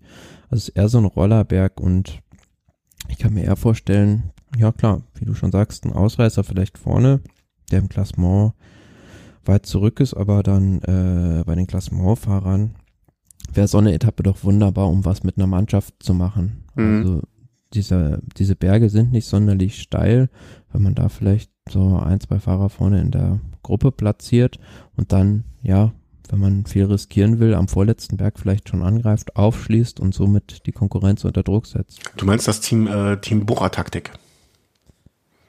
Sozusagen vielleicht, ja. Also Herr, Herr, Denk, bitte, Herr Denk, haben Sie bitte den äh, Stift rausgeholt. ja, warum nicht? Also äh, kann ich mir auch gut vorstellen. Aber wie auch eben schon äh, bei der Europameisterschaft, bloß weil das eine ich sage, heißt ja nicht, dass das andere nicht auch richtig sein kann. nee, kann, äh, sind beides denkbare Szenarien. Äh, Freitag ist dann so eine Etappe, wo ich sage, was, was soll das? Oder so ganz komisch. Einerseits kann das super werden, andererseits auch wieder ganz, äh, ganz öde, weil es sind im Prinzip zwei Anstiege, mm, die auch bei Kilometer 25, ja, nee, bei Kilometer 30 und bei Kilometer 96 eine Rolle spielen. Andererseits geht's vom zweiten Anstieg bis ins Ziel nochmal 40 Kilometer rund bergab einfach nur. Und das zwei Tage vom Finale der Vuelta, wohl, also da kann ja nur entweder bedeuten, dass direkt von Anfang an Superkrawall gefahren wird, aber dann wird man im, in diesem Zwischenteil zwischen beiden Anstiegen ja jeden wieder einfangen. Es hinterlässt mich ein bisschen ratlos, außer dass das natürlich als Rundkurs vielleicht für die Zuschauer an der Strecke interessant sein könnte, ne? weil das wird es, äh, ist es ja. Aber ansonsten lässt mich die Etappe ein bisschen mit Fragenzeichen über dem Kopf hier sitzen. Darf ich dich korrigieren? Ja, immer klar. Das ist nur ein Anstieg, also man fährt da zweimal denselben Berg. Ja, ja, das meine ich mit Rundkurs, ne? Also ja, ja, ja. also ne, das sind zwei Anstiege, aber es ist der gleiche. Ja, ja, das auf jeden Fall. Das meine ich mit Rundkurs, ne? Und gut für den Zuschauer. Mhm. Entschuldigung, also das hatte ich schon verstanden. ja, also es ist so eine Etappe sieht man am Ende so einer Rundfahrt selten. Also ist für mich so neu, dass man so eine Etappe macht, sehr kurz, vom Start weg fast berghoch, aber kein schwerer Berg dann ja. so eine Rollerabfahrt runter ein Flachstück und wieder derselbe Berg und nochmal das gleiche Spielchen. Also, hm, ja, wie gesagt, äh, das gleiche gilt, finde ich, auch schon wie bei der Etappe davor. Wer eine gute Mannschaft hat und einen Gegner hat vor sich, der vielleicht nicht so eine gute Mannschaft hat, den kann man auf so einer Etappe angreifen. Ja, also ähm, äh, na, äh, Jumbo gegen UAA Wär, ne, also wenn Pogacar noch geführt hätte, wäre das ein, wäre das ein so Tag gewesen. Beispiel, ja. Aber ansonsten, also ich bin gespannt. Also ich bin ja jetzt auch nicht so, so, so nach dem Motto, was soll der Quatsch? Ich verstehe es nur gerade nicht. Aber vielleicht werden wir an dem Freitag, äh, dem 9.9. da abends sitzen und denken, boah, was für eine krasse Etappe. Hätten wir niemals gedacht, dass das dabei rumkommt. Genauso wie ich äh, bei der vorletzten Etappe, also der eigentlich dann so letzten Chance für jeden Klassementfahrer, denke, warum lässt man die Etappe nicht oben beim ersten Klassementberg beenden, sondern fährt dann nochmal, ja, wie viel sind das noch, vier, fünf Kilometer, fünf, sechs Kilometer ungefähr weiter. Auch ratlos. Ja, ich denke, weil, weil das äh, logistisch nicht möglich ist. Also das sind 175,5 Kilometer mhm. von Moral Sassal nach Puerto de Navacerrada. Ähm, ja, so außerhalb von Madrid ist das so ein bisschen, also nördlich gelegen.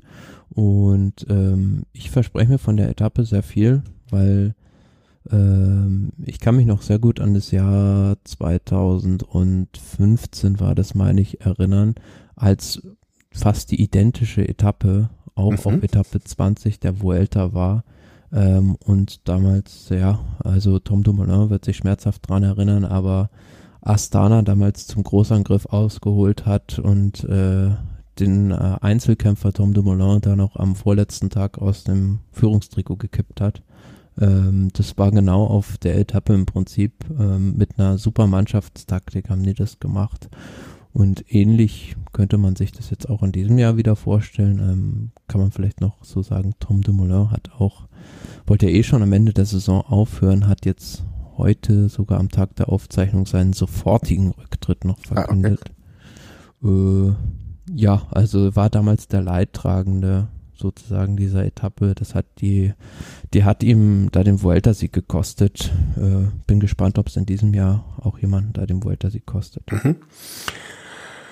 Ähm, aber ja gut, also dieses Wissen hatte ich jetzt nicht. Ähm, bin, ges bin gespannt, aber auch da wieder, ne, äh, warten wir, harren wir mal der Dinge, die da kommen. Ich äh, vertraue da einfach mal den, ähm, den, den Planern und äh, am letzten Tag dann nochmal, ja, 100 Kilometer flaches, äh, flache ja, Tour d'Honneur. Ja, Tour de Honneur. Haben wir sehr unterschiedliche Meinungen zu. Da werden wir auch nie wieder zusammenkommen.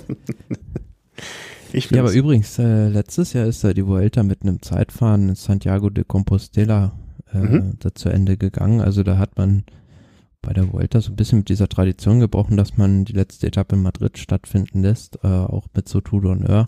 Dieses Jahr ist man da zurückgekehrt und äh, letzter Sieger in Madrid bei der Vuelta war Pascal Ackermann im Jahr 2020. Das hatte ich nicht mehr auf dem Schirm. Wo finde ich denn jetzt, hier finde ich die Startliste. Sollen wir mal durchgehen? Ähm, mhm. Wen wir da so, wer uns da auffällt, wer uns da nicht auffällt.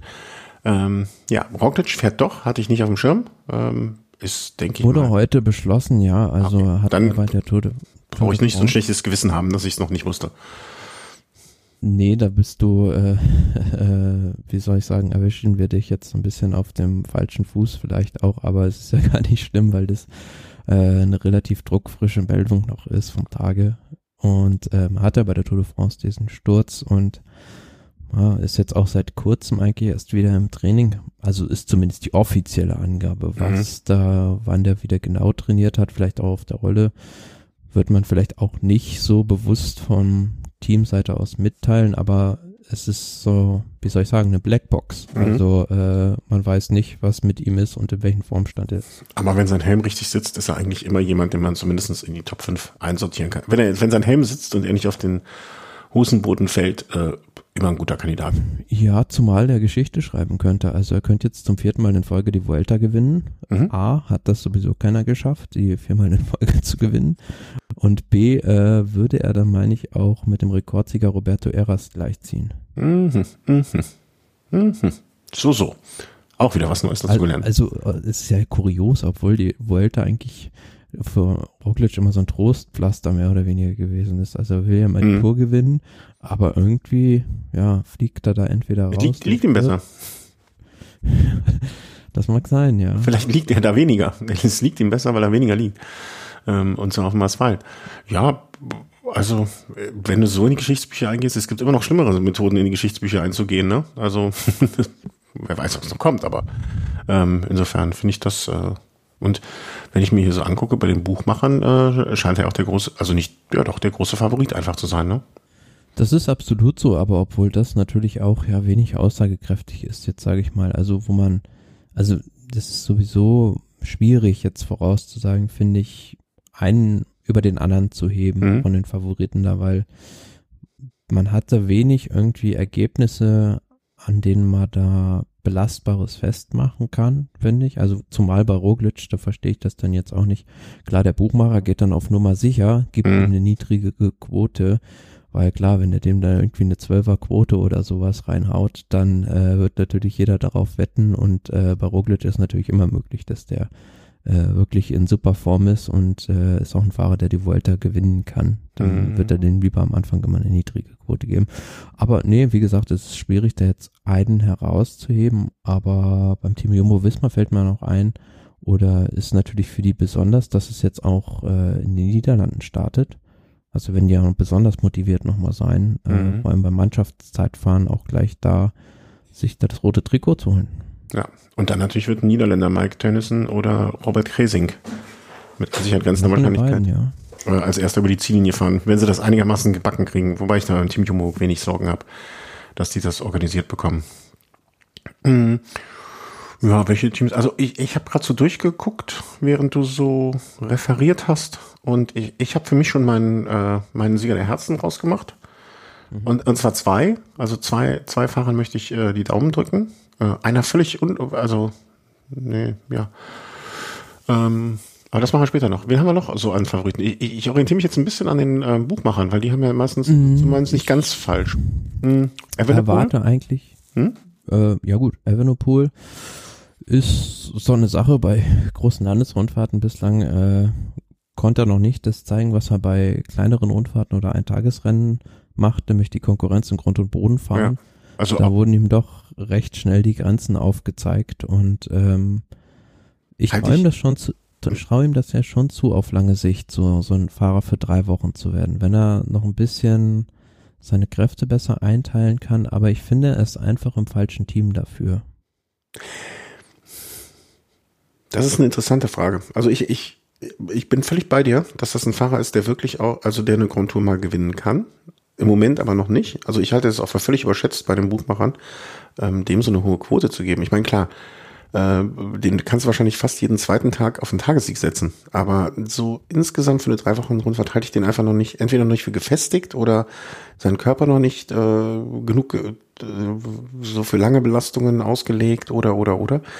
Ob das aber am Team liegt oder ob er sich zu wenig sagen lässt, so wie Pogacar da bei UAA man sich gedacht hat, ähm, ob du den in irgendwie ein anderes Umfeld bringen musst, im Sinne von komplett anders, wo er nur noch Befehle entgegennehmen muss, ich weiß es nicht genau. Aber vielleicht würde ihm man auch, wenn man ihn komplett in ein anderes Team verfrachtet, ne, vielleicht würde ihm auch so, Heimweg klingt blöd, ne, aber vielleicht würden ihm dann auch das, so bestimmte Teile fehlen, die ihm dann, ähm, ich finde einfach, die Mentalität der Mannschaft ist nicht äh, dafür gemacht, um eine Grand Tour zu gewinnen. Ah, okay. Also man, man muss ja nur die Aussagen von Patrick Lefebvre in der Presse verfolgen, was er priorisiert an Rennen und was er so von Grand Tour Siegen hält, äh, nämlich nicht sehr viel, muss man ganz ehrlich sagen, und dementsprechend kauft er dafür auch nicht die Fahrer ein. Also wenn man sich jetzt die Vuelta-Mannschaft mal anguckt von Quickstep Alpha Vinyl, gut, das ist jetzt nicht die stärkste Mannschaft in den Bergen, ist jetzt auch nicht die schlechteste, ist ein ganz ordentliches Team, sage ich mal, aber doch eher von den Fahrertypen her auf ein Tagesrennen ausgelegt. Mhm. Und ich würde auch bei der Mannschaft jetzt mal nicht nur Remco Evenepoel, sondern vielleicht auch noch so als Geheimtipp für die Gesamtwertung aller Philipp ins Rennen werfen. Mhm. Wenn du dir die Etappen anguckst, das sind ja viele Etappen, die am Ende nur einen Berg haben die so Pancheuren auch liegen vielleicht. Ähm, und Alaphilippe hat ja schon mal bei der Tour 2019 gezeigt, dass er auch ganz lange im Klassement mitfahren kann. Ist natürlich die Frage, ne, wie er sich nach seinem schweren Sturz dabei Lüttich, Bastogne Lüttich erholt hat. Hat mhm. auch schon ein Rennen wieder gewonnen bei der Tour de Wallonie. Ist jetzt vielleicht nicht der Maßstab, aber vielleicht einer, der so ein bisschen im Klassement unter dem Radar fliegt und für eine Überraschung sorgt. Interessanter Gedanke. Hätte ich, ich hatte jetzt auch eben, als ich gelesen habe, Julian Philipp, habe ich auch gedacht, naja, wird das was? Also so viel hat er jetzt nicht seit ähm, seinem Sturz von sich hören lassen. Aber ja, also von den Anlagen her auf jeden Fall. Vor allen Dingen, weil äh, bei einer Vuelta, die auf dem Papier jetzt vermeintlich nicht ganz so schwer ist, wie sie schon mal war. Ähm, ja, interessanter Gedanke. Ähm, wen haben wir denn dann noch? Ansonsten würde ich bei den Favoriten fast so oder mein Wunschszenario wäre so ein bisschen die Revanche für den Giro, also Hindley gegen Carapaz. Ja, Carapaz, so ja, auch bei mir äh, schon ganz groß. Ähm, ich möchte einfach die komplette äh, südamerikanische Armada aufziehen sehen mit Uran, Quintana und Carapaz. Ja, also die sind, also zumindest Quintana ist ja auch dabei. Mhm. Uran weiß ich jetzt noch nicht genau, da hat das Team EF Education EasyPost das Aufgebot noch nicht bestätigt. Okay, okay. Ich habe ihn jetzt nur in der Startliste hier gesehen bei Pro Cycling deswegen habe ich gehofft, dass das auch sein wird. Also das ist so meine große Hoffnung, dass die äh, gerade auch bei den Hochgebirgsetappen ähm, und bei den Etappen, die weit über die 2000 gehen, ihre ähm, Qualitäten ausspielen. Ähm, das, ja, aber wenn du das so anguckst, das Team Ineos Grenadiers auf dem Papier die stärkste Mannschaft für mich die haben Carapaz, Luke ja. Plapp, Ben Turner, Ethan Hater, Pavel Sivakov, Theo Georgenhardt, Carlos Rodriguez und Dylan van Baale. Also man darf ja auch nicht vergessen, Theo Georgenhardt hat schon mal den Giro gewonnen und vielleicht schafft er es ja auch mal wieder so in diese Form zu kommen. Mhm. Dann hätten sie noch einen zweiten Kandidaten und Pavel Sivakov hat zuletzt die Burgos-Rundfahrt gewonnen ist jetzt auch äh, vielleicht mal an der Zeit, dass der bei den großen Landesrundfahrten den Durchbruch schafft. Und dann haben sie noch Carlos Rodriguez für die Berge. Eigentlich so mit Juan Ayuso zusammen das größte Talent aus Spanien. Hm. Äh, definitiv haben die einfach genug Material für, also wenn die noch vier, fünf Fahrer der ersten, also so vier, fünf gute Fahrer könnten die zwei Mannschaften mit den Leuten aufmachen. Ne? Und, und hätten noch äh, genug Siegfahrer mit dabei wurde ja auch viel spekuliert. Ähm, für Egan Bernal hat es jetzt noch nicht gereicht für die Vuelta, aber ich finde es schon sehr erfreulich, dass er jetzt dann, äh, Tag der Aufzeichnung ist jetzt am Montag, am Dienstag dann morgen sein Comeback bei der Dänemark-Rundfahrt gibt. Er war doch auch im Gespräch für die Deutschland-Tour, oder? Auch ja, also ob das jetzt dadurch ausgeschlossen ist, weiß ich nicht genau, aber mhm. äh, er sitzt wieder auf dem Rad im Rennen. Könnte natürlich auch sein, ja. Ja. Mm, äh, du sagtest also das Comeback von Carapaz gegen äh, Hindley. Hindley, genau. Was für eine Rolle wird Bora spielen Buchmann auch Etappenjagd? Vegeta und Hindley? Ja, ich denke, die gehen wieder mit so einer Dreier- oder fast Vierer-Spitze ins Rennen. Also sie haben für die äh, Gesamtwertung potenziell Hindley, Buchmann, Igita und Keldermann. Mhm. Also vier Fahrer, ähnlich schon wie beim Giro d'Italia, wo das ja schon sehr gut geklappt hat, wo sich das dann nach und nach rausgebildet hat. Und ja, also wenn Jai Hindley wieder diese Form hat, dann sind wir mal ehrlich, also wenn der so fährt wie beim Giro, wird es schwer, den auch zu schlagen überhaupt. Ähm, mhm. Ich sehe nicht viele Fahrer, die äh, bei dessen Stärke, wenn der so gut ist wie beim Giro, den schlagen können. Du Auf der anderen Seite hat das Team natürlich auch mit äh, Sam Bennett und Danny van Poppel zwei schnelle Sprinter dabei, was ich so, mh, hm, ja, so ein bisschen Wermutstropfen, als Wermutstropfen sehe, weil, ah klar, man muss natürlich Sam Bennett, wenn man ihn jetzt neu verpflichtet hat oder wieder zurückgeholt hat vor der Saison, auch so ein bisschen was bieten, äh, mhm. äh, dass der nicht ganz, äh, ja, den Stinkstiefel dann macht. ja. Valverde, eine Etappe, zwei Etappen, aber Gesamtsieg, glaube ich. Hm, nein, also ich glaube nicht. nicht also ich glaube, die Strategie vom Team Movistar wird so aussehen. Sie werden versuchen, mit Enric Mass in der Gesamtwertung vorne zu landen. Mhm. Und Valverde wird sich irgendwo Rückstand einfangen und dann versuchen, Etappen zu gewinnen, weil die wollen, deren Ziel ist es, so viele UCI-Punkte wie möglich bei diesem Rennen zu machen, um dann mit diesem Abstieg aus der World Tour nichts mehr zu tun zu haben. Mhm. Und da ist es optimal, wenn du einen vorne hast in der Gesamtwertung und einen, der dir Etappen gewinnt. Und das ist die Rollenteilung zwischen Mass und Valverde. Miguel Angel Lopez haben wir noch bei Astana, der vorne mitspielen kann. Also weißt du, was, weißt, was ich gerade so feststelle, wenn ich das so alles mhm. durchgucke?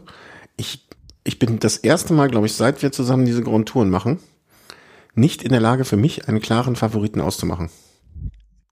Nö, äh, kann ich auch nicht so. Also ja, ne, also ich kann dir sagen, so dem drücke ich die Daumen und dem drücke ich die Daumen und ne, das werde ich machen. Aber ich kann keinen Favoriten aus. Also ich kann nichts. Selbst Roglic, der ja vermeintlich oder auf dem Papier oder bei den Buchmachern oder zumindestens von dem, was er schon gewonnen hat, äh, schon so eine gewisse Ausnahmestellung hat, fällt runter einfach durch seine Verletzung und dessen, dass man sich seiner Form gewiss ist. Ich, ich kann da im Moment so, also ich, ich werde gleich Favoritentipp werde ich freilassen. ganz, ganz knallhart. Es ist schwierig, ja. Meine Oma ist so kein sagen. Favorit. Ähm, ich will noch so zwei, drei andere Namen in den Ring werfen. Ja, wir hatten ja noch nicht genug, klar. wäre so der nächste, den ich auch gesagt hätte. Der war jetzt auch Burgos Rundfahrt, hat er die Bergankunft gewonnen an den Lagunas de Nela.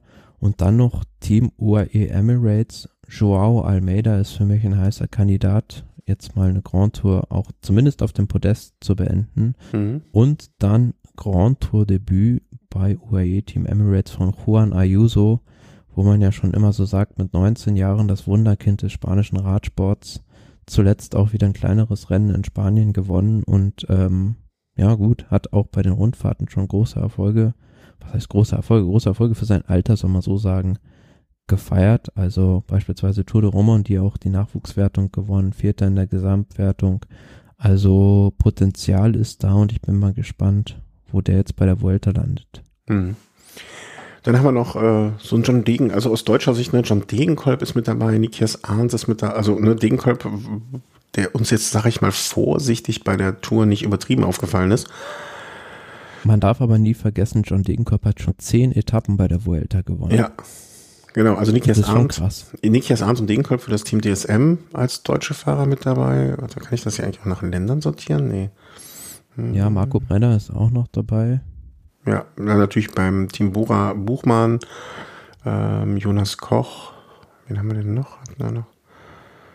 Äh, nee, das war's auch schon. Das ah, Jascha Sütterlin? Das, was, ja, aber ist ja noch nicht offiziell bestätigt. Also, okay, ich orientiere mich jetzt nur an der Liste, die wir hier haben. Mh, an der vorläufigen Startliste. Klar müssen wir mitarbeiten. Äh, Pascal Ackermann.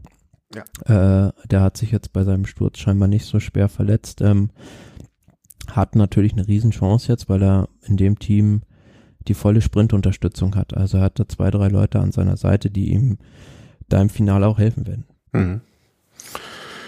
Ja, das war so der Überblick. Das war der Ritt durch die Gemeinde, den wir jetzt gemacht haben. Ähm, ich, ich, wie gesagt, ich würde ja gerne noch angeben, wen ich, äh, wen, wer mein Favorit ist, aber diesmal kann ich es echt nicht. Also mu muss ich passen. Also ich habe keinen blassen Schimmer. Mhm. Ich hatte ich noch nie, dass ich so wenig gedacht habe. Also ich, ich, ich sage jetzt so einfach aus dem Bauch heraus, aber weil das ähm, ein bisschen blöd ist, weil ich dem ja auch. Also ich glaube, Carapaz wäre für mich ein ganz heißer Kandidat aufs Podium. Ähm, Simon Yates vielleicht auch, den haben wir auch noch nicht so richtig erwähnt. Hm, ich glaube eher Simon Yates macht wieder den Yates bei der Welt, weil der war jetzt schon bei San Sebastian so gut in Form, also jetzt auch bei den Rennen davor, also unmittelbar nach der Tour schon richtig gut in Form, dass ich fürchte, dass es hinten raus mit der Form wieder eng wird bei ihm. Mhm. Dann sage ich Carapaz vor Alaphilippe vor Jai Hindley. Mm, ja, guter Tipp. Also ich würde auch sagen, ich bin mal. Warte, warte, ich muss noch notieren, ich muss noch notieren, bevor ich es vergesse. Ich bin noch so vergesslich. K, ich kürze mal ab, Kara. Pass. Vor Ala. vor Hindley. So. Damit wir das schon mal festgehalten haben. Und bei dir? Äh, ich bin mal mutig und sage, ähm, Jai Hindley schafft was ganz, ganz Seltenes, nämlich gewinnt Giro und Vuelta in einem Jahr, was meine ich zuletzt 2008 Alberto Contador gelungen ist und davor auch nur ganz wenigen Fahrer. Und dann kommt äh, Carapaz vor Roglic. Mhm. Mhm. Wem drückst du die Daumen? Ich drücke die Daumen äh, Nibali, Valverde. Oh Gott, die Altherrentruppe. Und, ja, also das, ich kann es ja verstehen. Und äh, Marco Brenner. Und eigentlich müsste ich Chris Froome auch noch auffallen. Ja, stimmt, das hab ich nochmal vergessen. Hui, da hast du aber, mein Gott, da hat ja manche, manches Team ist zusammen nicht so alt wie die. Ja, aber ich hoffe, dass es so richtig, dass die früh alle Zeit verlieren und dann jeden Tag in den Bergen Alarm machen. Ähm, ich tippe, oder wenn ich die Daumen drücke, jetzt habe ich hier, äh, wie ich schon sagte, Carapaz. Ähm, ich, ich, bin gerade ein bisschen südamerikanisch unterwegs in den letzten Jahren. Ähm, und äh, Carapaz, äh, wie immer, wenn er irgendwo startet, Rigoberto Uran. Warum? Äh, Tradition. Ähm, und äh, äh, äh, ich glaube, ich mag auch noch Quintana die Daumen drücken, weil ich mir vorstellen kann, dass er das Rennen beleben kann. Na, hat's ja schon mal gewonnen auch. Ja. Ja, was gewinnt, weiß ich nicht, aber ich glaube, der, der kann so, da sind mehrere Etappen, wo ich mir denke, dass der, ähm, selbst wenn er nicht, nicht die gesamte Rundfahrt gewinnt, aber da ein belebendes Element sein kann. Gut, haben wir das alles. Schön. Dann kannst du jetzt anfangen von mir aus. also ich wäre ich wäre soweit. Äh, was sind noch die anderen Rennen, die kommen äh, dieser Zeit? Bema Cyclassics, ja nicht Bremer, sondern Bema Cyclassics. Was ist das denn? Ich weiß natürlich, was es ist. Wie sind die auf den Namen gekommen? Ist das irgendeine Firma? Äh, ich denke mal, es ist der neue Hauptsponsor. Der äh, lustig ist ja auch hier bei Pro Cycling Stats heißt es Rennen Bema Cyclassics, aber auf dem Logo sind Euro Ice Cyclassics. Also oh ja. haben sie scheinbar das Logo noch nicht ausgetauscht oder Kurios, was ist denn BEMA? Also, äh, also die machen ihren Job nicht sonderlich gut, wenn man nicht weiß, was die für, also überhaupt nichts, also sagt mir überhaupt nichts. Nee, zumal es äh, für die Hälfte der Hamburger ein Ärgernis sein wird, wenn sie sich da beim ersten Mal verlesen und Bremer lesen.